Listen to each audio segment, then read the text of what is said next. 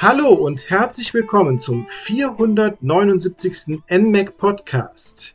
Das Thema heute ist Labyrinth of Galeria, The Moon Society. Ich bin Markus und ich habe mir da Verstärkung äh, besorgt von jemandem, der ziemlich gut verlorene Dinge wiederfinden kann und sich auch gut mit Margeriten auskennt. Das ist der Alex. Hi Alex. Ja, das sind jetzt zwei Stärken, von denen ich so nichts wusste, aber ich nehme sie mal an, weil sie ja im Spiel wichtig zu sein scheinen. genau, deshalb habe ich gedacht, diese, diese Jobausschreibung für diesen äh, Part äh, des ähm, diesen Podcast-Part konntest du da nicht widerstehen wegen deinen äh, ja wegen deinen Expertisen hier. Genau. Das genau. Ist, nimmt jetzt schon, also das ist natürlich Story im Spiel, da werden wir gleich drauf eingehen, denke ich, auf diesen kleinen Fakt. Ähm, ja. Genau. Ja, das äh, Thema heute ist wie gesagt äh, Labyrinth of Galeria, The Moon Society von Nippon Ichi Software. Das ist am 17. Februar äh, 23 äh, in Europa erschienen, unter anderem auch für die Switch. Ähm, die ursprüngliche Veröffentlichung, die liegt allerdings schon äh, mittlerweile fast ja, zwei über zwei Jahre zurück. Das Spiel ist nämlich ursprünglich 2020 erschienen, damals noch für die PS Vita tatsächlich zunächst. Und ähm, ja, wir haben eigentlich gar nicht mehr so mit einer Umsetzung irgendwie gerechnet nach diesen zwei Jahren. Es ist nämlich auch äh, die Fortsetzung von Labyrinth of Refrain, Coven of Dusk. Das ist auch 2016, auch ursprünglich erstmal für die Vita erschienen und dann 2018 in Europa, dann auch unter anderem für die Switch und der Nachfolger ist halt 2020 erschienen, wie gesagt, den, den wir jetzt heute besprechen.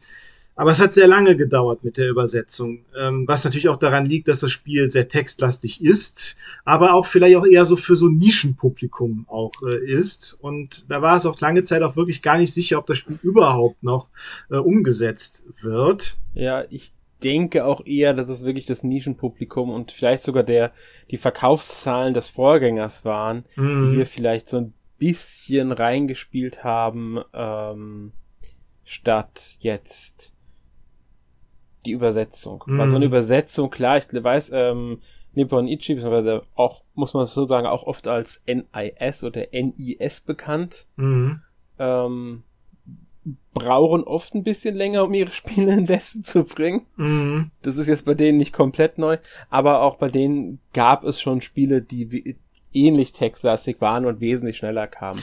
Ich denke, mhm. da hängt auch immer ein bisschen mit zusammen, wie wichtig ist das Spiel dann für den Markt mhm. und ähm, wie dringend wird diese Veröffentlichung für den Westen benötigt. Mhm. Ja, ich meine, Nippon Ichi hat ja auch sehr viele Nischenspiele eigentlich hervorgebracht. Äh, ich meine, äh, die bekannteste Serie von denen ist ja natürlich Disgaea, die auch äh, relativ erfolgreich auch ist. Ne? Und die werden, die Releases werden dann natürlich von äh, immer bevorzugt. Und da ist dann sowas wie jetzt Labyrinth of Galeria dann eher so erstmal hinten angestellt, äh, denke ich auch, auch wegen den, auch wegen den Verkaufszahlen sicherlich. Ne? Also ja. es ist ähm, Klar, natürlich, auf jeden Fall. Und das richtet sich halt auch an ein ganz spezielles Publikum, das Spiel. Es ist nämlich ein Dungeon Crawler, ein sehr klassischer äh, Dungeon Crawler, also wirklich ne, äh, man kann sagen, äh, Dungeon Crawler sind ja sozusagen die klassischste Variante des äh, Rollenspiels, sozusagen des digitalen Rollenspiels. Äh,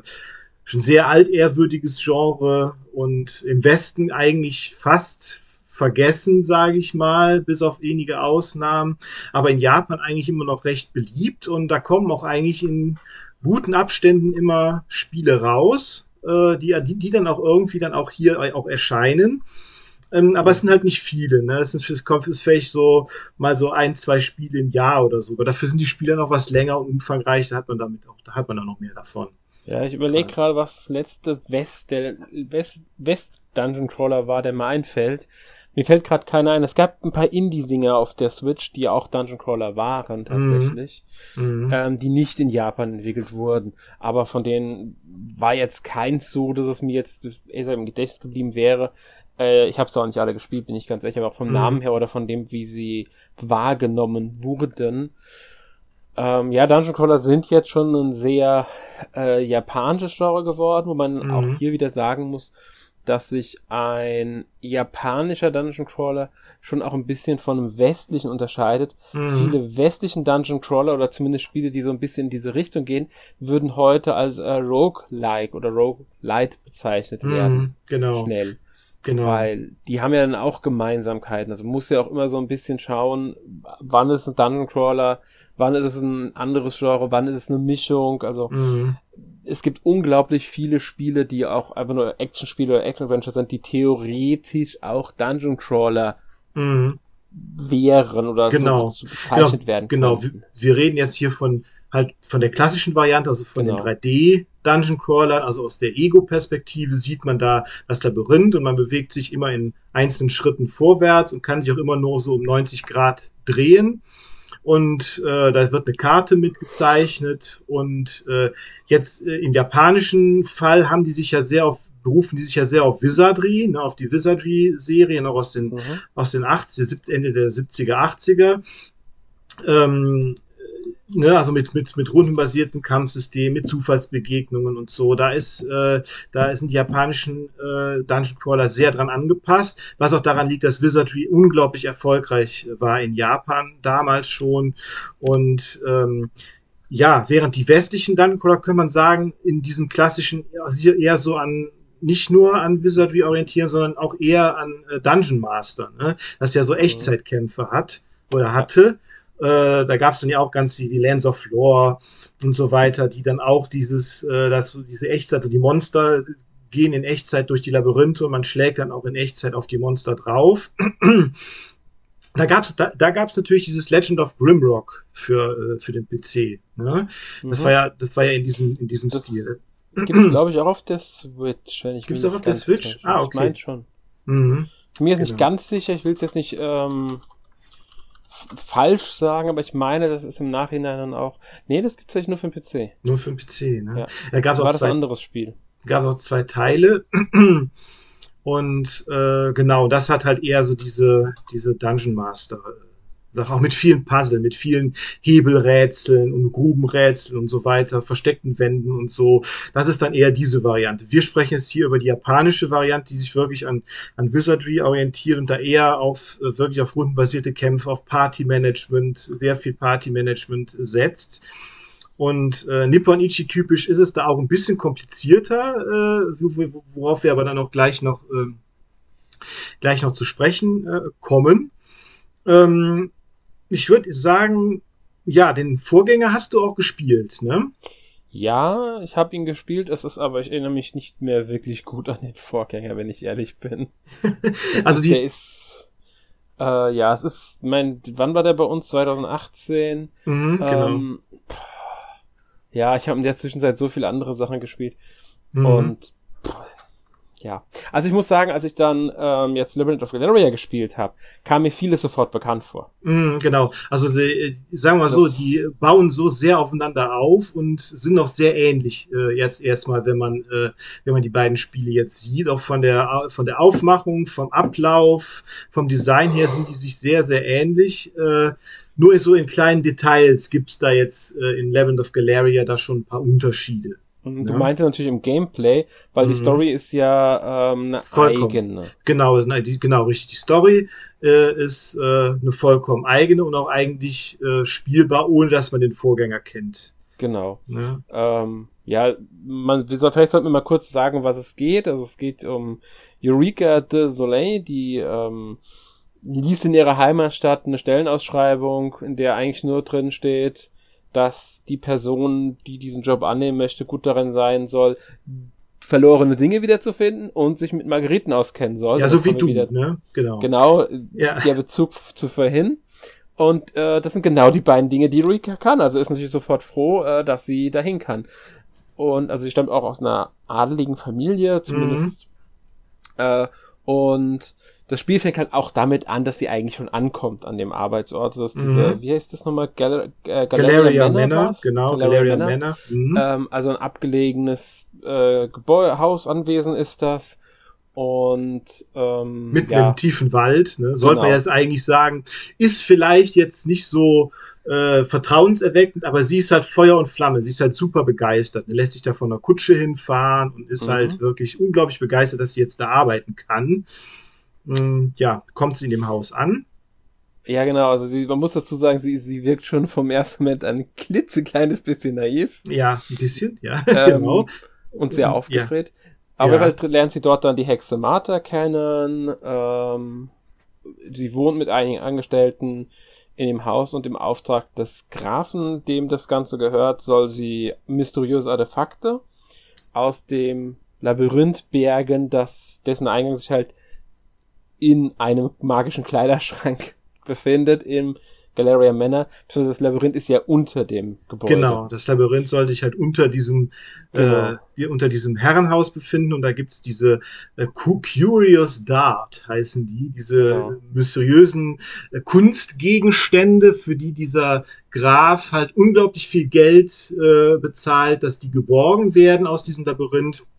Da gibt's nur das kleine Problem, das haben halt schon viele versucht, äh, äh, da die Gegenstände rauszuholen, weil die wohl sehr viel wert sind. Und äh, die, es hat aber keiner überlebt. Das liegt daran, dass der Kleiderschrank nämlich Leute frisst. Sozusagen. Ja, oder sagen wir mal so, die Menschen können ins Labyrinth rein. Mhm. Wenn sie aber wieder zurück wollen durch den Kleiderschrank, kommen sie als Hackfleisch wieder raus. Äh, genau, dann sind sie so, so gut, äh, gut portionierte Hackfleischportionen. Und genau. das macht dann natürlich so eine Erkundung von so einem Labyrinth eher schwer. Ja? Genau, ja. Und da kommt jetzt Rika ins Spiel, weil sie ist ja ein Medium, kann man eigentlich sagen. Sie mhm. kann Kontakt mit der Geisterwelt aufnehmen und das passiert auch sehr schnell, dass sie dann eine äh, ja Seele beschwört, die dann in die Laterna de Phantasmagori ähm, platziert wird. Genau, diese Seele, das sind nämlich wir. Das genau, ist unsere Rolle. Genau. Wir nehmen, geben auch unseren Namen im, am, Anfang des Spiels an.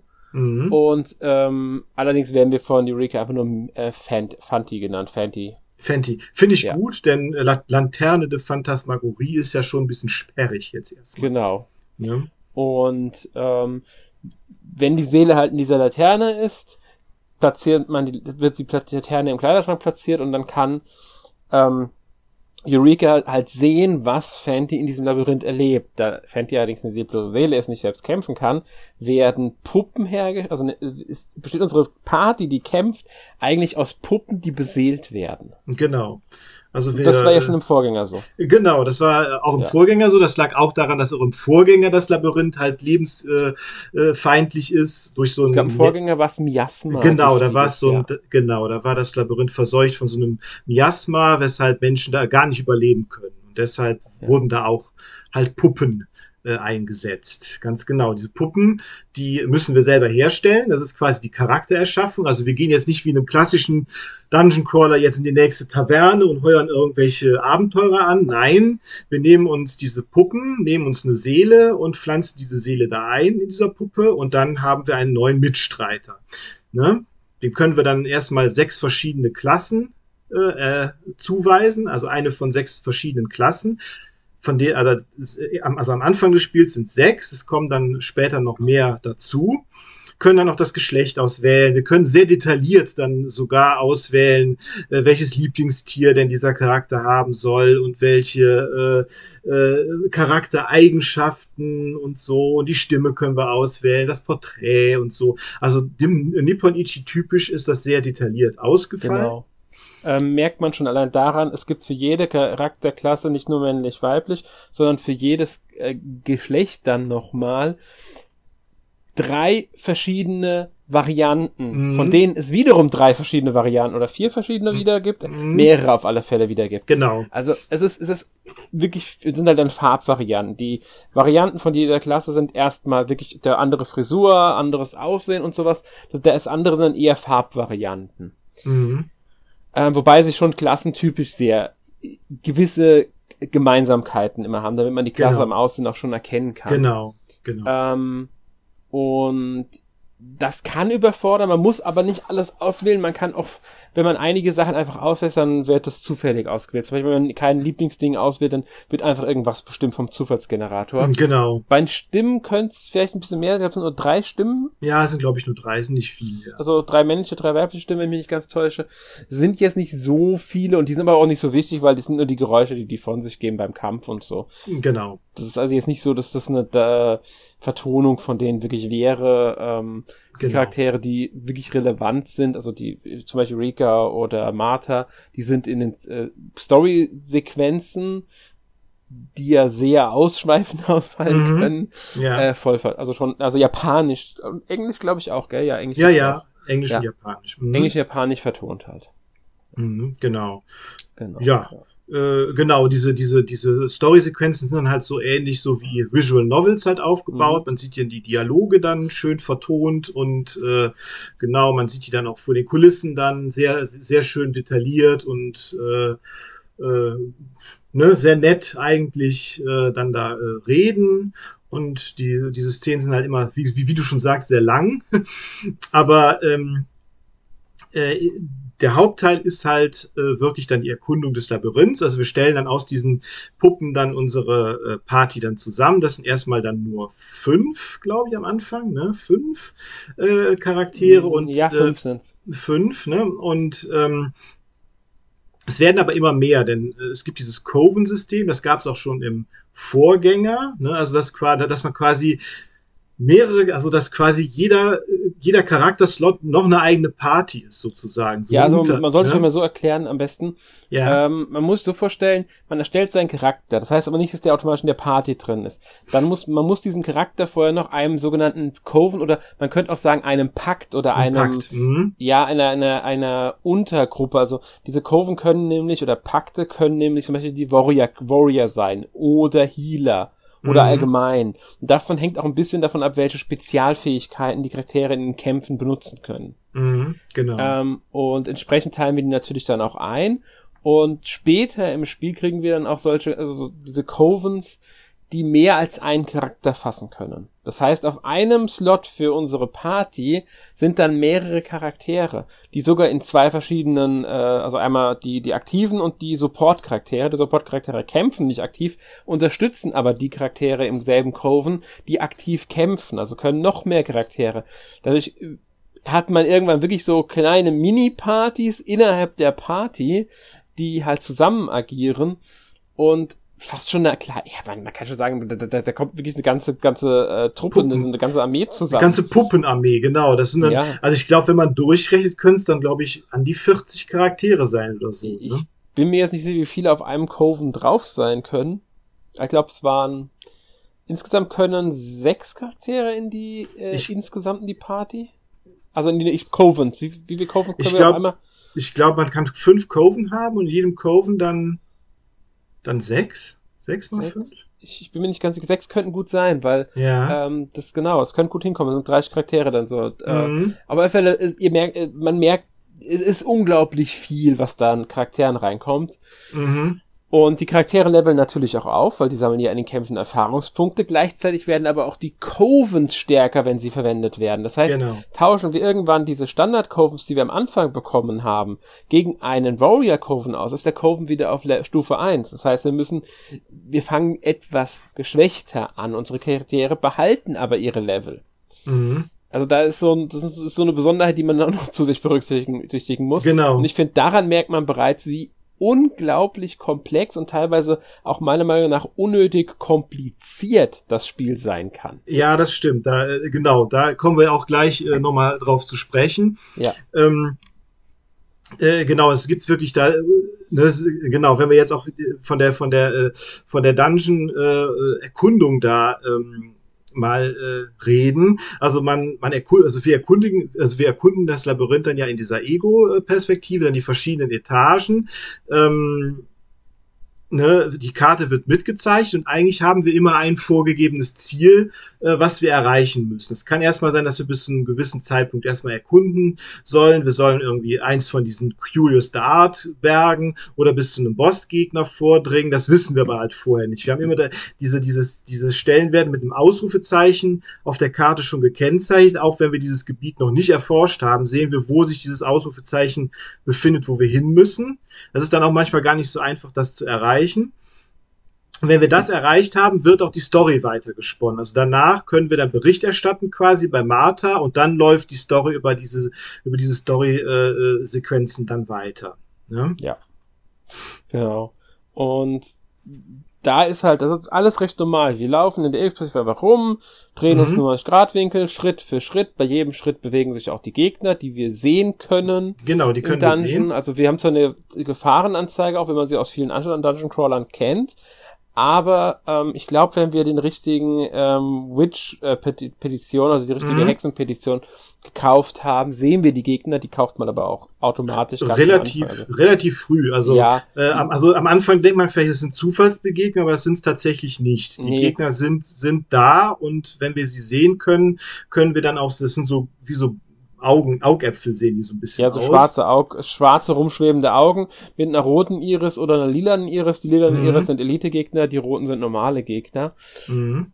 Und wenn wir halt dann gut taktieren, können wir die zum Beispiel auch von hinten oder von der Seite angreifen und damit einen Überraschungsangriff starten, bevor sie uns entdecken. Mhm. Ähm, ja, und dann starten halt klassische rundenbasierte Kämpfe, bei denen wir unseren Puppen und Untergruppen, also den Puppen sehr, also den, den, den Charakteren, die halt drin sind, ob jetzt Covenweise, muss man sagen. Wir teilen nicht jeder einzelnen Puppe, die jetzt mit, mit dabei ist in der Gruppe, einen Befehl, sondern das wird Covenweise, also paktweise gemacht. Mhm. Ähm, das heißt, alle die Puppen, die in einem Coven sind, führen dieselbe Aktion, greifen zum Beispiel an, verwenden ihre Ma Magie. Ich habe gerade vergessen, wie die heißt. Die heißt nicht Magie, die heißt Do Donum, Donum. Genau, Donum nennen die das da, was eigentlich nichts anderes als Zauber oder Fähigkeiten sind. Ähm, das, wenn, wenn man das halt auswählt, dann, dann verwenden die halt diese Fähigkeiten, die wiederum von dem Coven auch abhängig sind, was die verwenden können. Mhm. Und das machen aber halt dann alle Charaktere, die in diesem Pakt auch enthalten sind. Ist schon sinnvoll, gerade ja. wenn man, wenn die Partys dann wirklich riesig werden am Ende, dann, damit das auch schneller geht. Ne? Genau, und man muss, man muss aber auch dazu sagen, sie ergreifen trotzdem alle an. Das heißt, man ist schon ja. stärker auch. Also man merkt ja. das, das dann auch. Ja. Und ähm, ich würde sagen, hier ist es eigentlich relativ simpel, solange man halt in den Standardsachen bleibt, weil also es ist ein einfaches, normales, rundenbasiertes Kampfsystem. Wir sind dran, mhm. die Gegner sind dran, fertig. Also wir geben alle Befehle durch, dann sagen wir fertig und dann wird die Runde abgespielt äh, mit unseren Angriffen, gegnerischen Angriffen. Was wir ähm, natürlich noch machen können, wir können unsere Covens verstärken. Ne? Ja, genau. mit diesen, es gibt diese Reinforcement-Punkte, die sich auch erst regenerieren, wenn wir aus dem Labyrinth wieder raus sind.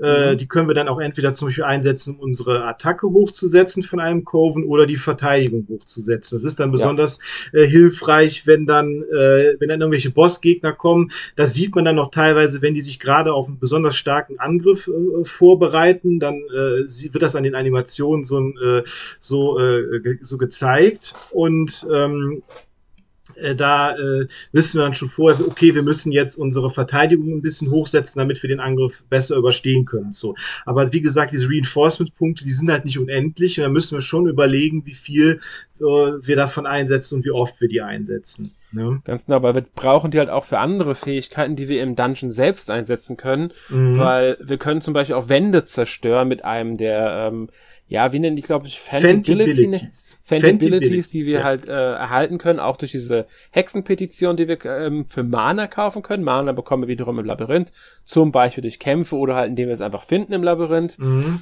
Und das Mana ist eine der beiden Währungen. Ich glaube, es sind nur zwei, gell? Geld ja, genau. Mana gibt's. Ja, genau. Ja. Und für Mana ähm, brauchen wir halt unter anderem, wir brauchen es, um Waffen zu verbessern. Ich glaube, Puppen herstellen wird verwendet. Genauso wie auch das Geld und ähm, halt auch für diese Hexenpetition. Und ähm, wenn wir die richtige gekauft haben, die ist auch eine von denen, die man automatisch äh, irgendwann im Spielverlauf einfach kaufen muss, können wir Wände zerstören. Die bleiben nicht immer zerstört. Einige Wände, die markiert mhm. sind, bleiben zerstört, auch wenn wir ähm, den Dungeon verlassen und zurückkommen. Andere Wände sind wieder repariert, aber rein theoretisch können wir so gut wie jede Wand zerstören. Es gibt ein paar Ausnahmen. Genau. Aber im Grunde können wirklich die meisten Wände zerstört werden und dadurch können wir halt Geheimräume entdecken.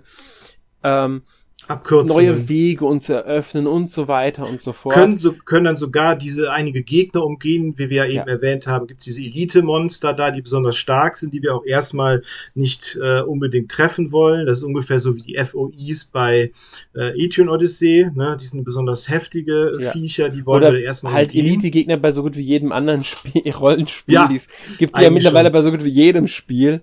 Eigentlich ähm, schon, ja. Und, und ja, die sind halt einfach stärker und machen uns platt. Das ist, erfahren wir auch sehr früh im Spiel, weil mhm. wir sehr früh im Spiel, glaube ich, zwangsweise auch auf einen ja, treffen. Treffen direkt auf einen, genau. mit, den, mit den ersten Puppen. Genau. genau. Und ähm, ja, diese, ihr merkt, die Reinforcement-Punkte sind schon recht wichtig. Es gibt auch noch so eine andere Fähigkeit, bei der man dann eine Art Magie sich hat. Dadurch sieht man halt bestimmte Sachen, die man sonst nicht sehen würde. Das braucht man auch, aber auch das kostet halt Reinforcement-Punkte. Genau. Also sollte man schon überlegen, wie setzt man diese Punkte sinnvoll ein. Genau, und diese, und diese Fentibilities, die erlauben uns dann immer wirklich dann auch im Dungeon selber auch äh, gut voranzukommen. Also es gibt auch eine Fentibility, mit der wir zum Beispiel über Abgründe springen können. Dann gibt es eine Fentibility, über die wir über äh, weite Abgründe springen können. Genau. Dann gibt es eine, ähm, die verhindert, dass wir in Abgründe fallen. Das heißt, wir können einfach auf einen Abgrund zugehen und dann das erste Mal schleudert uns das wieder zurück. Mhm. und äh, wenn wir dann, dann aber nochmal auf den Abgrund zulaufen, dann äh, fallen wir runter. Ja. Aber das ne, verhindert halt, dass man erstmal so ein bisschen da durch die Gegend stolpert. Also da gibt's schon Fentibilities, die da wirklich auch helfen. Wir müssen sie halt erwerben. Und mhm. ähm, es gibt sogar eine Hexenpetition, weil die Fentibilities und Hexenpetitionen hängen ja sehr eng zusammen, mhm. die den Schwierigkeitsgrad herabsetzt. Und eine, die ihn hochsetzt, sollte man vielleicht auch. Genau, genau. Also wenn wir jetzt zum Beispiel Schwierigkeiten mit einem Boss haben oder so, können wir theoretisch die, äh, mit, mit, mit, indem wir ein bisschen Mana ausgeben, den Schwierigkeitsgrad runtersetzen, ne, den Boss besiegen und dann wieder hochsetzen. Allerdings kriegen wir dann auch weniger Belohnungen auch. Ja. Ne? Das ist dann das, äh, was das Ganze dann etwas äh, so als Strafe quasi. Ne? Ganz, ja, aber ganz wer, wer halt, wer, wer zum Beispiel Schwierigkeiten spielt, kann sehr früh im Spiel das kaufen, mhm. kostet auch nicht viel Mana und dann kann man das Spiel auch komplett wenn man will, auf dem leichteren Schwierigkeitsgrad spielen. Und man kann halt auch immer, möglich. immer umschalten. Man kann genau. immer wieder zurück auf den normalen Schwierigkeitsgrad oder auf den hohen Schwierigkeitsgrad stellen, sogar wenn man möchte. Äh, wenn man dann, dann, dann bekommt man halt besonders gute Belohnungen, aber die Gegner sind halt dann auch besonders stark. Ja, aber ich glaube, das kostet 20.000 Mana, der ganze Das ist schon ordentlich, ja. Also genau, ja, also das da muss man, den muss man halt erstmal freischalten, also muss man erstmal das Mana haben für. Mhm. Ähm, das geht halt auch immer nur in der Basis, also nicht im, Dun im Dungeon selbst. So im genau. Labyrinth kann man das nicht. Genau. Ähm, ja, wir reden jetzt gerade sehr viel über diesen ganzen Kram. Ich glaube, das ist aber jetzt schon sehr klar, was wir da erklären wollten. Mhm. Ähm, was man auch wissen muss, wenn man das Spiel spielt, dass man mit Tutorials zugehauen wird. Zumindest Und das nicht nur am Anfang. Es kann auch nach mehreren Stunden noch passieren, dass man wieder neue Tutorials um die Ohren gehauen bekommt. Weil dann wieder irgendein neues System kommt, was ja. äh, dann äh, äh kommt. Da sollte man, ich, ich denke, man sollte sich nicht davon, äh, nicht so davon einschüchtern lassen, weil eigentlich ist das Spiel auch so ganz gut spielbar. Ne? Also man, man muss nicht direkt durch alle Systeme durchblicken. Man blickt wahrscheinlich am Ende noch nicht mal durch alle durch. Ja, genau, das ist, sollte man auch wirklich sagen. Also es gibt einige Systeme, die ich als komplett überflüssig angesehen habe, bei denen mhm. ich mich frage, warum muss das jetzt auch noch sein? Mhm. Ähm, dann führen sie wieder neue Begriffe ein, die sie sich für irgendwie bei Donum und Magie ausgedacht haben und aber es ist typisch ähm, Nippon Ichi, das kennen wir von den Spielen von Nippon Ichi, ja. das kennen wir auch von einigen anderen Dungeon Crawlern aus Japan. Ja, genau. Ähm, mit Tutorials zuschmeißen und so. Ich habe nichts gegen Tutorials, ich habe nichts gegen viele Features und Funktionen. Das kann sehr bereichernd mhm. sein in einem Spiel.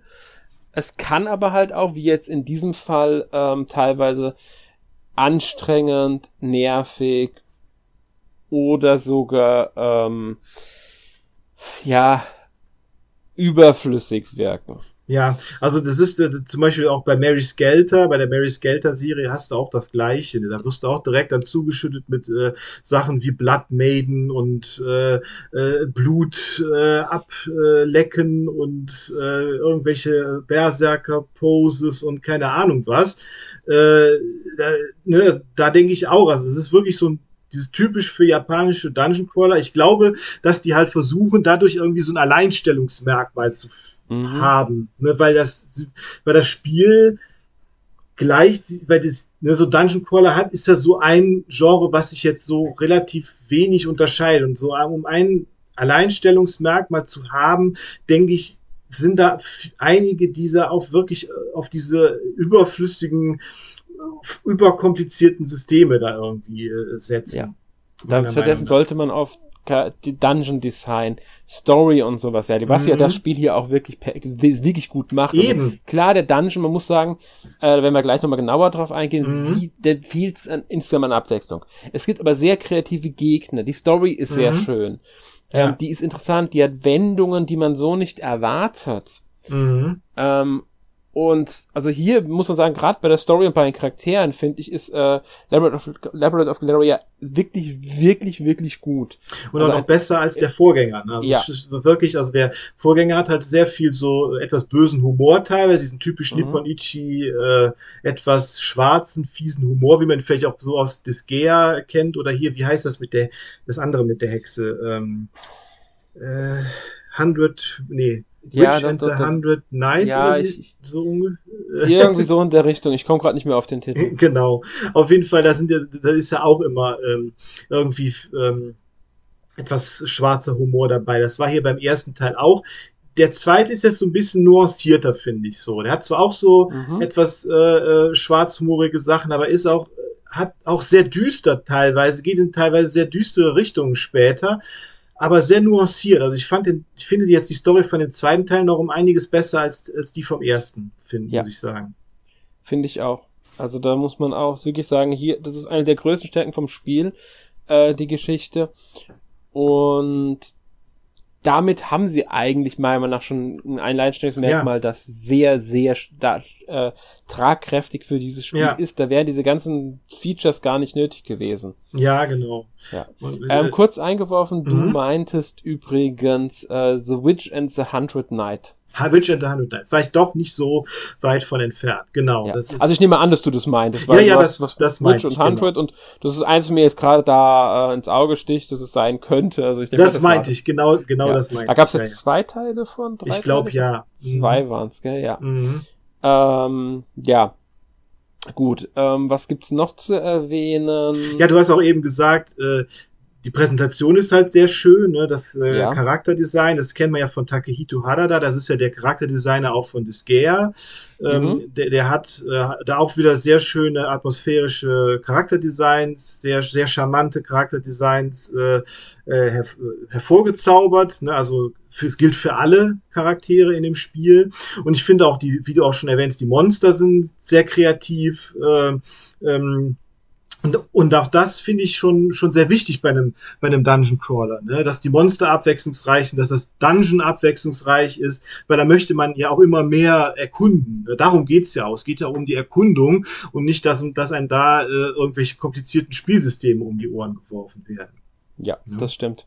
Man sollte vielleicht noch erwähnen, nur ums äh, erfasst zu haben, also der Disgaea natürlich ist äh, von Taketo Harada, mhm. aber auch der Vorgänger, zum Beispiel Labyrinth äh, of Refrain. Genau, war auch, hat, genau. Ja. Und ähm, bei Fate Grand Order, also Fate Mobile Ding da, die Reihe halt, ah, gibt's ja, auch ganz viel Anime von, aber Fate Grand Order mhm. hat da auch Charaktere zu beigetragen. Mhm. Das, in dem Mobile-Spiel gibt's ja ganz viele Charaktere von auch verschiedenen ähm, Charakterdesignern und so weiter, aber hier war er auch als Artist mit dran beteiligt, als Designer. Was, ich weiß nicht genau, was er gemacht hat, aber sollte mhm. nur mal ein paar Sachen. Phantom Brave war ja auch so ein Ding, bei dem er dabei richtig, war. Richtig, genau. Phantom Brave, genau. Ja. ja. Also man mehr, er, er hat schon viel für Nippon Ichi dann auch ähm, mhm. gearbeitet. Ich glaube, der hat aber auch irgendeine Position bei Nippon Ichi. Ich weiß nicht genau was, aber ich, ah, okay. ich, ich meine, ich bin mir nicht hundertprozentig sicher. Oder bei irgendeinem anderen Studio eine Position, das Studio gehört zu Nippon Ichi. Ich, ich bin mir da nicht mehr ganz sicher. Ah, okay. Ja, das kann ja kann, kann gut sein. Der ist ja, also ich, ne, man, also das, das Charakterdesign ist ja sehr einprägsam. Das sieht man ja sofort, dass es eigentlich von, von ihm ist. So gesehen, ja. ne? Ja. Genau. Und, und, und, und auch die Hintergründe sind sehr äh, atmosphärisch. Ne? Das Galeria Manor sieht ja auch wirklich schön aus. Mhm. Auch die, dieses, diese Halle da mit den, mit den Kunstwerken da, in, worauf, wo er, wo er das meiste da auch spielt, wo auch dieser Kleiderschrank steht. Und da gibt's ja noch andere äh, Orte da rundherum und äh, auch andere Räume wirklich sehr, sehr, sehr, sehr schön gemacht. Also es trägt da schon sehr zu der Atmosphäre da auch bei. Also die, die Geschichte ist ja auch wirklich sehr mysteriös aufgezogen, dass man am Anfang auch gar nicht so weiß, ja, worum geht's eigentlich, aber das, ne, wie du schon, wie wir schon gesagt haben, viele Wendungen und also da soll man sich schon überraschen lassen. Ja, auf alle Fälle. Also da gibt's, da gibt's, ähm, es lohnt sich, sich das äh, nicht spoilern zu lassen. Ja. Definitiv. Und äh, ja, die Dungeons, gut, äh, sehen auch, sehen jetzt nicht hässlich aus. Sie sehen ja eigentlich ziemlich cool aus, so vom, äh, so vom Aussehen her. Jo. Aber ähm, ja, ändert sich halt nicht viel. Es sind halt immer die gleichen Gänge. Und äh, klar, natürlich gibt's dann verschiedene Ebenen und dann ändert sich alle paar Ebenen so die, die Optik auch, klar. Auch die Farbgebung. Äh, genau, die Farbgebung ändert sich, die Optik ändert sich, es ändert sich die, äh, die äh, natürlich die Gegner, die kommen oder auch dann auch so ein bisschen die Fallen und auch so das, so das Ganze drumherum, auf das man dann achten muss. Auf, äh, in einem sind dann besonders viele äh, ähm, Bodenfallen oder in dem anderen sind dann, ist dann sehr viel Wasser da oder sehr viel, äh, sehr viele Abgründe, über die man springen muss und so. Also da ist da schon so ein bisschen Abwechslung drin. Ja, aber rein optisch ist es halt. Das hat schon der Vorgänger gab's Probleme, das haben viele Dungeon Crawler. Auch wenn die Farbgebung anders ist, auch wenn da ein bisschen designmäßig was anderes ist, es sind halt immer ähnliche Gänge. Da ist jetzt nicht irgendwie, mhm. dass du Adrian Odyssey zum Beispiel, du läufst durch den Wald, du läufst durch Ruinen. Das ist mehr Abwechslung als jetzt, du läufst immer durch, diese, äh, durch ähnliche, aber optisch leicht unterschiedliche Gänge. Mhm. Also der, ähm, genau, Aetion Odyssey hat halt immer Wälder als Thema hauptsächlich. Ne? Also ja, und Wälder. es gibt aber auch Ruinen, Ruinen zum Beispiel mhm. in einigen Teilen. Da hast du dann Wälder und Ruinen im selben Teil. Genau. Das ist dann schon ähm, dadurch, dass es einfach verschiedene Umgebungen gibt, die wirklich unterschiedlich wirken auch. Äh, mhm. Äh, gibt es da schon diesen Unterschied, der hier ein bisschen fehlt, weil es halt immer ein unterirdisches Labyrinth ja, ist. Ja, man muss sagen, später, später kommen tatsächlich noch ein paar andere Umgebungen dazu. Genau, aber, und das wollte ich auch sagen, aber das ist nicht dauerhaft, also das ist, das ist jetzt nicht das ganze Spiel durch, und mhm. außerdem ist es schon ein Meckern auf einem recht gewissen hohen ja. Niveau. Ja, genau. Ähm, erstmal genre-typisch und dann ähm, ist es ja gar nicht so schlimm. Nee, eben. Muss man einfach genau. so sagen. Es ist überhaupt nicht schlimm, weil man hat halt diese Gänge, man läuft durch dieses Labyrinth, aber ich wollte es zumindest erwähnt haben, damit mhm diejenigen, die sich im Genre auskennen und sich für interessieren, halt auch einordnen können, was es da so zu berücksichtigen gibt.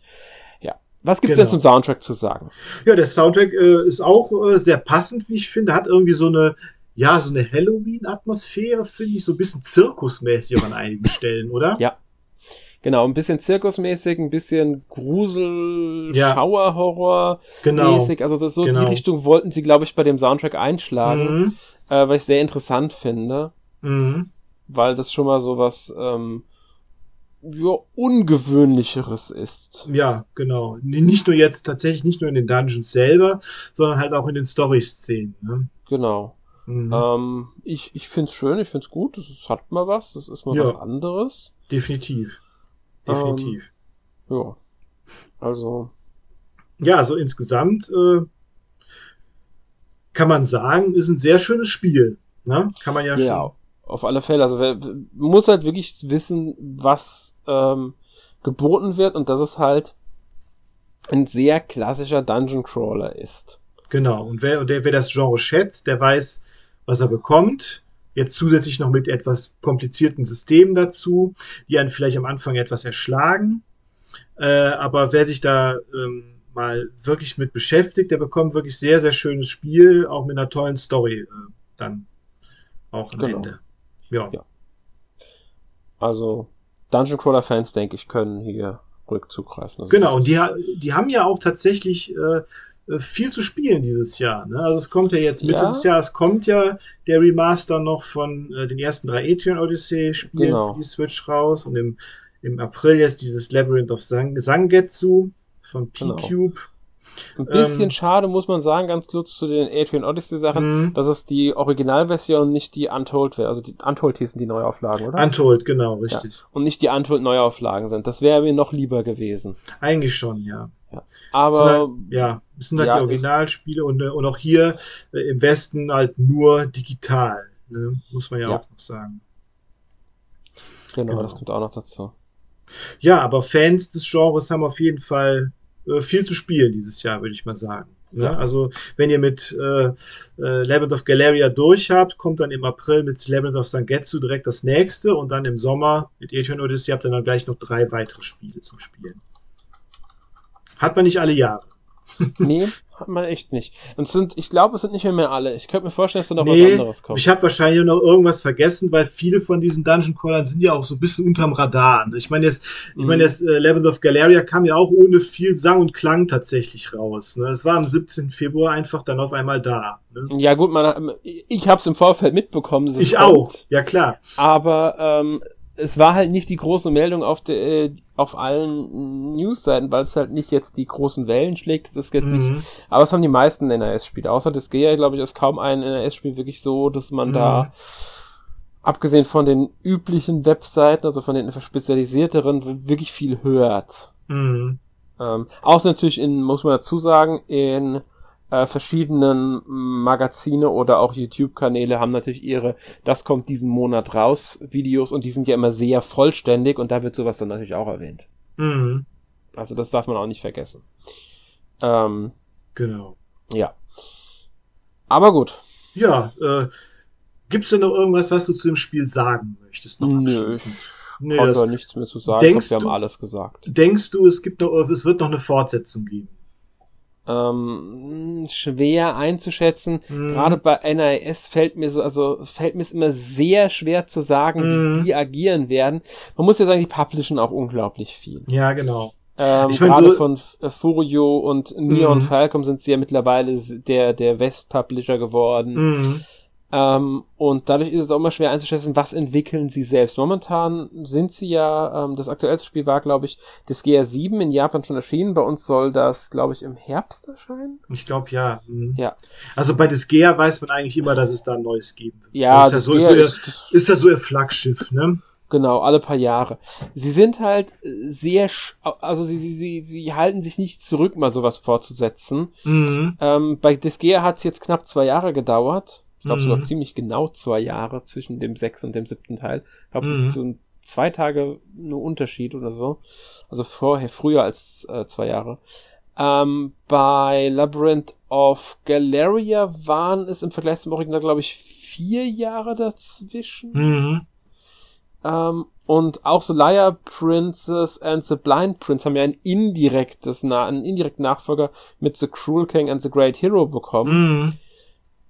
Also, ich würde es nie ausschließen bei ähm, Nippon Ichi. Egal wie viele ehrlich. Jahre, egal wie viele Jahre dann dazwischen liegen. Ne? Also ich genau. meine, manche, manche von manchen Serien haben sie ja dann auch nur zwei Teile gemacht oder so, das gilt oder Einzelspiele auch. Mhm. Also sehr unberechenbar, richtig genau, ja, wie du sagst. Zum mhm. Beispiel hättest du gedacht, dass Void Terrarium einen zweiten Teil bekommt? Äh, definitiv nicht. Nee. Und das ist jetzt am 3. März in Europa erschienen, ja. der zweite Teil. Also. genau. Aber ich meine, ich meine, letztlich kann man sich ja da doch dann darauf verlassen, dass sie irgendwann im Westen erscheinen, selbst wenn es was länger dauert. Ne? Ja. Ich glaube, es gibt momentan sehr wenig von also aktuelles von Nippon Ichi, das noch fehlt. Ich glaube, Shin Hayari. Genau. Drei genau. haben sie noch nicht veröffentlicht. Ja, davon, von denen haben, also genau, von diesen, von ihren eigenen Horrorspielen haben sie, glaube ich, gar, so viel ich weiß, gar nichts veröffentlicht. Ne? Ja, so gut wie nichts. Also sie haben natürlich die Yomawari-Spiele veröffentlicht. Stimmt, richtig, genau, aber sie haben ja tatsächlich noch andere, diese äh, Shinhayari Gami, wie du sagst, zum Beispiel, und ja. noch so ein paar andere. Murder Detective Jack the Ripper hatten sie, glaube ich, nie veröffentlicht. Genau. Genau, da gab es noch so ein anderes, da hatte ich auch mit dem Erik kurz drüber gesprochen in unserem Yomavari-Podcast. Das ist so ein, ähm, auch so ein mit, mit, mit richtigen Filmen und so, ist auch so ein Horrorspiel, mhm. Horror-Visual Novel. Also, wir haben da so einiges, aber das haben sie irgendwie alles nicht so. Nee, ich glaube, vielleicht, keine Ahnung, wenn man sie für Horror nicht so kennt hier im Westen. Kann nur, sein. Nur für Prinnies. Vielleicht sind einige Spiele auch einfach etwas zu speziell dann nochmal hm. Sie sind schon speziell, aber das sind noch speziellere. Und dann ja. darf man, nicht man darf halt wirklich auch nicht vergessen, dass hm. sie ähm, diese, diese Spitz dieses Publishing halt auch haben. Und da mhm. besetzen sie halt schon, ich meine, ich glaube, insgesamt hat äh, Nippon Ichi dieses Jahr bereits ähm, ah, Moment zwei Published waren es und selbst haben sie zwei veröffentlicht, jetzt mit mhm. Void, Darium 2 und also vier Spiele haben sie bisher veröffentlicht, in mhm. drei Monaten. Mhm. Das ist schon viel. Und wenn man dann bedenkt, was das ist, Labyrinth of Galeria, Voltarium 2, ähm, dann hatten sie ja ähm, Le Legend of Heroes Trails to Azure. Stimmt, das haben sie ja dann äh, gepublished, genau. Genau. Also genau, sie publishen auch die ganzen Falcom-Spiele, genau. Ja, richtig. ja, ganz genau. Mm. Und sie hatten, glaube ich, noch dieses Raiden 4 Cross Mikado Remix, dieses müssten Shoot'em Ups sein. Mm, genau. Der ja. ursprünglich, glaube ich, für 360 erschienen ist oder so. Ich bin mir nicht mehr ganz sicher. Kann gut sein, ja. Ähm, also es ist ein Re Remix, sagst du ja schon Remaster. Mm. Ich glaube, das war so das, was. Also wenn man jetzt sagt, NIS, das ist schon viel meiner Meinung nach für NIS mhm. bisher. Man muss sagen, sie veröffentlichen in einem Jahr mehr, deutlich mehr. Letztes Jahr mhm. haben sie viel veröffentlicht. Und deswegen, ja, mal abwarten, was noch kommt. Abwarten, das GA kommt ja definitiv noch. De definitiv, genau. Und ähm, Legend of Heroes Trails into Reverie werden sie ja dies. Nee, das war jetzt ja gerade. Das, doch, das kommt. Das nee, das kommt, kommt das kommt noch. Die, Im dann, Juli. Und dann genau. soll wahrscheinlich noch Legend of Nayuta Boundless Trails auch dieses Jahr kommen. Richtig, das soll auch noch kommen. Dann haben sie ja theoretisch auch noch dann die äh, Kudo no Ki äh, Kiseki, dann die Nachfolger. Genau, ja. Von den Trails äh, auf Cold Steel die sind ja theoretisch auch quasi gesetzt, dass die kommen, denke ich, aber nicht mehr dieses Jahr, würde ich sagen. Nee, glaube ich auch nicht. Ich glaube, da werden sich, ich bin mir nicht mehr sicher, ob sie Legend of Najuta dieses Jahr noch bringen. Ähm, mhm. Oder ob sie mhm. das nicht am Ende doch ins nächste Jahr verschieben. War auch erst kürzlich angekündigt, glaube ich, ne, dass es ich kommt. Ich glaube, sie haben es letztes Jahr angekündigt. Ach, schon letztes ich, Jahr, okay. Mhm. Wenn ich mich nicht ganz täusche, aber Ende letzten Jahres. Aber ich bin mir nicht 100% sicher. Kann auch sein, dass es dieses Jahr war. Ich werfe da ein bisschen was immer ähm, vielleicht mhm. durcheinander gerade.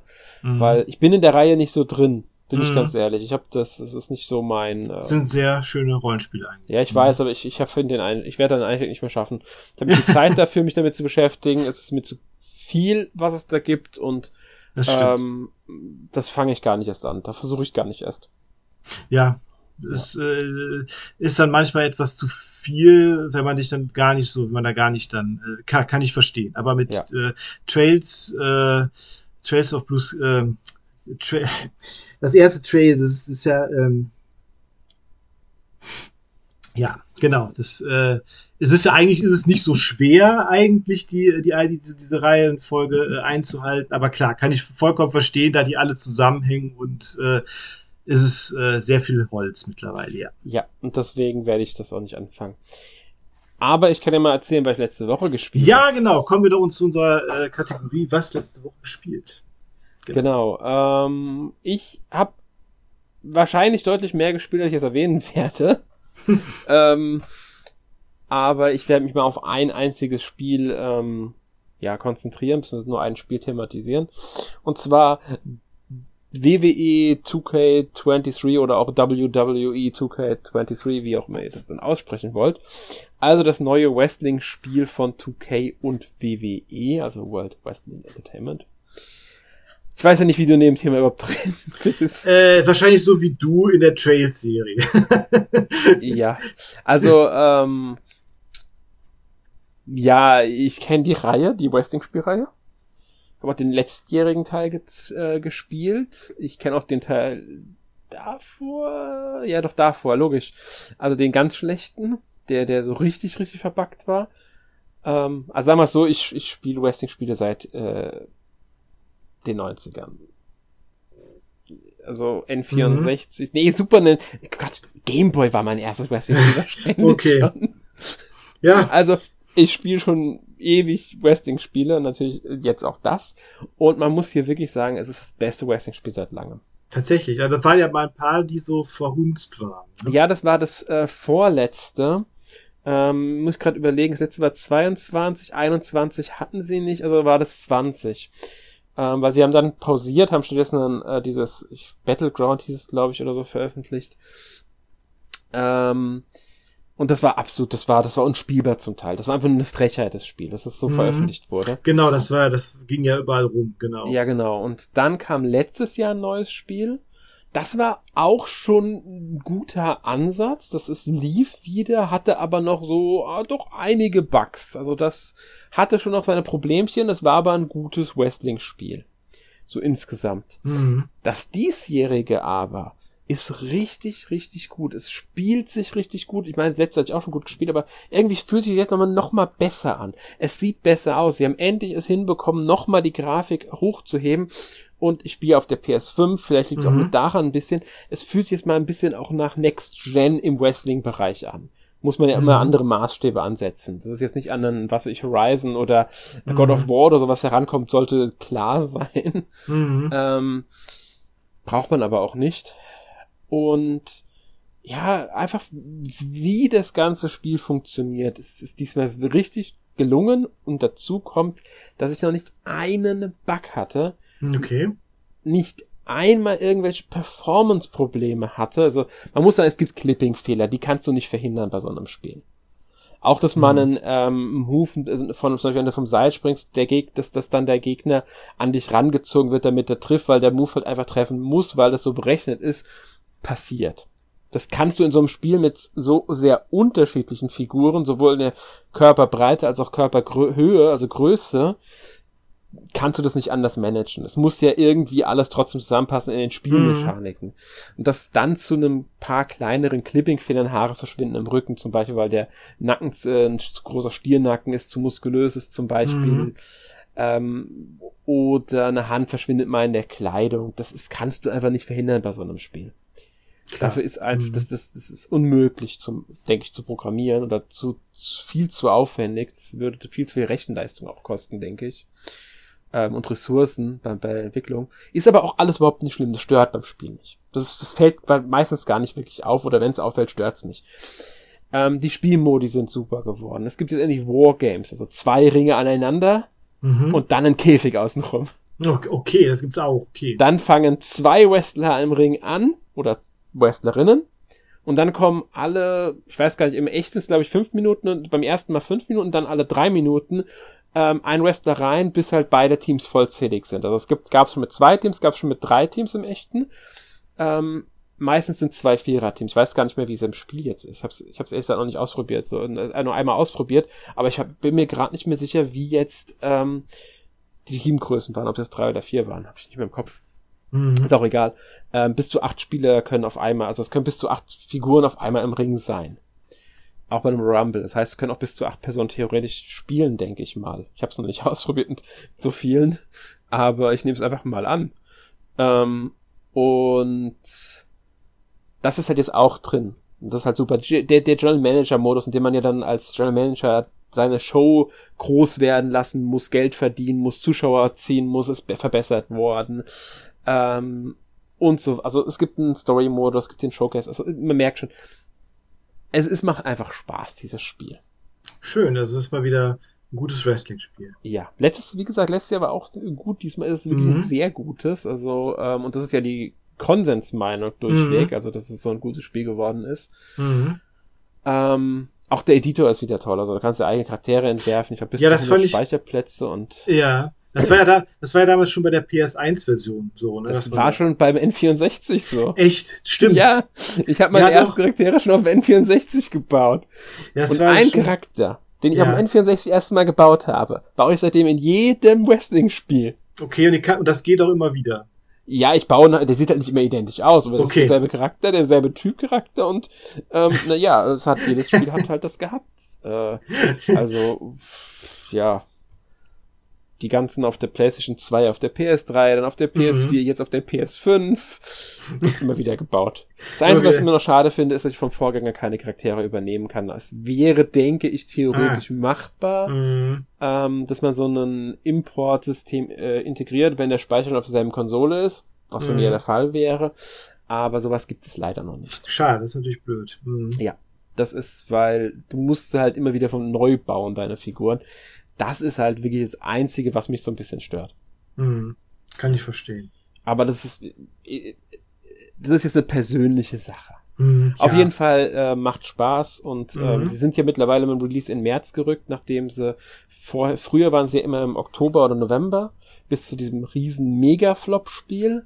Mhm. Und dann haben sie ja das, diesen, diesen Arcade-Ableger im September 2021, glaube ich, 2020 veröffentlicht oder so war das. Und im Jahr darauf sind sie dann halt in März gerückt mit ihrem Wrestling-Spiel. Ähm, und das haben sie jetzt beibehalten. Also ähm, weil ich denke mal, es sich anbietet und dann sind sie auch noch immer kurz vor WrestleMania, weil wir haben ja jetzt auch am 1. 2. April wieder WrestleMania. Ach ja, okay. Ja, WrestleMania sagt dir, denke ich, was. Ja, ja, natürlich. Ja, ja, ich habe so in den 90ern und so habe ich auch immer, immer mal wieder ein bisschen Wrestling geguckt, so, so damals. Das 90er, das war irgendwie so, die Zeit, wo ich das noch so kenne, so, wo ich das noch so herkenne, so ein bisschen. Ich kenne auch so ein paar, ich kenne auch so ein paar aktuelle Wrestler, so, eine kleine, man kennt jetzt den Dave Bautista als Schauspieler mittlerweile oder den John Cena oder, oder, ne, kennt man ja mittlerweile, oder, oder, oder ich kenne auch äh, hier so ähm, Rey Mysterio oder so, kenne ich halt. Ne, ja, Rey Mysterio wird jetzt nicht Hall of Fame aufgenommen. Ah ja. Jahr. Und John Cena hat ein Match bei WrestleMania. Ah, okay. Ja, siehst du, kenne ich mich ja doch ein bisschen aus. und er ist, er ist der Coverstar von dem Spiel und der... Habe ich ähm, gesehen ja, sogar, ja. Ja, und, und halt die Figur, die im Showcase so im Mittelpunkt steht. Mhm. Ja. Ja, ja. Das, ja, cool. Also das Einzige, was, was, was ich jetzt mit Wrestling so diese Woche äh, am Hut hatte, war, dass ich den Trailer von äh, King von Tekken 8 mir angeguckt habe. der ist ja auch ein äh, Luchador, ne, mit einer, dieser Jaguar-Maske. Vielleicht ob du genau. Tekken kenn, genau, kennst. Ja, ja ich, ich kenne Tekken, ich kenne auch äh, ich, äh, King, also, also ja. Genau. Ich habe zwar jetzt nicht alle Teile gespielt, schon lange nicht mehr. Ich kenne Tekken am besten immer noch von der PlayStation 2. Mhm. Und der PlayStation 1, also die mhm. alten Spiele. Ja. Aber ja, Tekken ist mir ein Begriff. Ja, also Tek Tek äh, Tekken 7 habe ich super gern gespielt. Ich bin jetzt auf 8 richtig gespannt. Also King finde ich sowieso einen coolen Charakter. Ist cool, dass er wieder dabei ist. Ich glaube, der dritte oder vierte Teil war der letzte nicht gespielt habe. Ich weiß es gerade mm. nicht mehr. Also der vierte, ist also der vierte ist auf der PS2 tatsächlich, genau. Ja, ich, dann, dann war es wahrscheinlich eher, naja, doch, doch, doch, könnte zwei. Irgendeinen Tech-Teil habe ich auch mal gespielt. Genau, Tech, Tekken Tech Tournament 1 und 2 gibt's ja auch noch. Ja, ich weiß nicht, welche vorbei, das meine ich ja. Ja, auch beide ziemlich gut. Aber egal, Tekken ist ein anderes Thema. Genau. genau. Nee, aber äh, genau, wo wir noch bei Trails waren, ich muss mich noch verbessern. Äh, wenn du anfangen möchtest, musst du, müsstest du äh, Trails in the Sky spielen. Ich habe irgendwie Trails in of Blue Sky gesagt oder so. Weiß auch nicht, was mich da geritten hat. Ich komme mit den Titeln auch langsam durcheinander. Naja, aber was ich gespielt habe, ähm, naja, ich habe äh, letzte Woche mir tatsächlich eine PS5 zugelegt. Uh. Ja, Genau, und äh, deshalb äh, habe ich da jetzt eher weniger was Spezielles gespielt, sondern ich habe einfach so ein bisschen Spiele ausprobiert äh, als PS5-Version, die ich jetzt auf der PS4 noch hatte, zum Beispiel. Äh, das äh, Star Ocean The Divine Force zum Beispiel habe ich mal, mal jetzt die äh, PS5-Version kostenlos, kann man dann ja das Upgrade runterladen und das sieht schon, also ich fand ist ein schönes Spiel, schönes Rollenspiel, aber ich fand die PS4-Version immer so ein bisschen unscharf. Das habe ich noch nicht weit gespielt. Die PS5-Version sieht das wesentlich besser aus. Also ist zwar immer noch ein Budgetspiel, ist das, wie du auch sagst, auch kein Horizon oder God of War oder so, aber ähm, sieht auf jeden Fall besser aus als die PS4-Version. Und ja. äh, ich habe ich habe da jetzt so ein bisschen rumgespielt, einfach mit der PS5, die Konsole mal ein bisschen kennengelernt, mal Astros Playroom gespielt, das finde ich auch sehr nett. Und, das habe äh, ich durchgespielt, ein sehr schönes ähm, ja. Tech-Demo-Ding. Ja, also lohnt sich auch wirklich, das äh, zu spielen, also mhm. meiner Meinung nach. Man lernt wirklich ja. so die Features des Controllers kennen und, mhm. und zusätzlich ist das wirklich noch ein richtig schönes Spiel. Ja, und da, auf jeden Fall. Und auch, dass es halt direkt dabei ist und so, schon, schon ziemlich cool, auf jeden mhm. Fall. Genau. Nee, das war das, was ich so, äh, mich so beschäftigt hat. Aber klar, eine neue Konsole ist ja immer dann irgendwie so ein ganz besonderer, äh, ja, ein ganz besonderes Event. Irgendwie. Ja, kenne ich. Ist, auch ja. wenn es irgendwie, da, da will man auch irgendwie unbedingt ein neues Spiel dann manchmal haben. Irgendwie, irgendwie schon, ja. Das war jetzt ja. God of War war dabei und Horizon waren tatsächlich beide jetzt dabei. Mhm. Und äh, God of War habe ich ja die PS4-Version, aber damals irgendwie noch nicht angefangen. Jetzt habe ich doppelt halt, okay, es ist jetzt nur digital dabei gewesen. Und äh, die PS5-Version habe ich jetzt auch mal installiert, werde jetzt auch mal in den nächsten Tagen bestimmt mal mal anfangen. Bin schon sehr gespannt. Ja. Es, es, es, es gibt ja noch andere Sachen wie das Dead Space Remake und so. Also da ist schon wieder sehr viel zu spielen. Dann kommen wir ja gar nicht hinterher. Ja, das stimmt. Das ist, glaube ich, auch das Problem. Ich habe viel zu viele Spiele hier liegen, ähm, die ich noch weiterspielen will, weiterspielen muss äh, und komme nicht dazu. Und ja. Genau. Kennt, glaube ich, fast jeder. Jeder hat sein Backlog, sein Pile of Shame und irgendwie ändert sich das auch nicht. Ne? Nee, genau. man kriegt es irgendwie nicht in den Griff. Nee, auch gerade bei so vielen Releases und auch gerade erste Spiele jetzt. Labyrinth of Galeria ist ja auch ein sehr langes Spiel, ne? Viele lange, wir, wir spielen ja viele Rollenspiele, viele lange Spiele, da kriegt man das auch nicht so einfach weg. Ne? Das ist tatsächlich so. Das, das stimmt. Also, ähm, wobei ich versuche momentan auch einige kürzere Spiele gespielt. Mhm.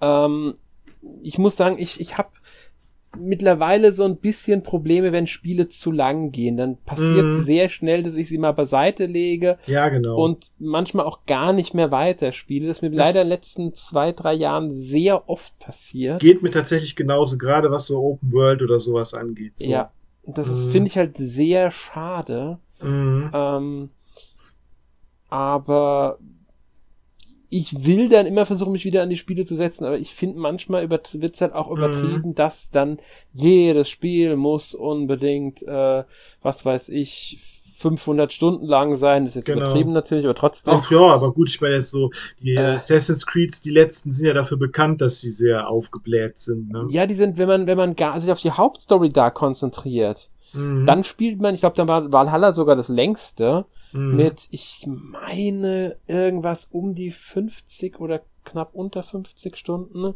Das geht sogar noch, aber dadurch, dass man mhm. so viel zu tun hat, so viel Umgebung hat, ist es halt schon sehr heftig. Also ich habe in Valhalla bei weitem noch nicht alles, glaube ich. Also ich, ich bin da immer noch nicht äh, dran. Ich will's eigentlich immer wieder spielen, aber ich habe weder die Zeit dafür, noch den nötigen El Elan, glaube ich. Ich weiß genau, wenn ich es anfange, werde ich es ein paar Stunden spielen mhm. und dann irgendwann wieder beiseite legen, weil es mir zu groß wieder ist. Naja, das Dabei ist mag ich ja die so. Assassin's Creed 3 sehr gerne. Mhm. Ja, das ist tatsächlich so, ne? Das ja. ist, äh, merkt man halt wirklich, ne? Ja. Ja, das ist schon äh, alles sehr tragisch, so der Backlog und so. Ne? Mhm. genau. Vielleicht auch irgendwann mal ein Thema, über das wir definitiv in ir das wir in irgendeiner Weise behandeln sollten. Nicht unbedingt als ja. Podcast, aber vielleicht auch auf andere Weise. Ja. Ähm, aber ja.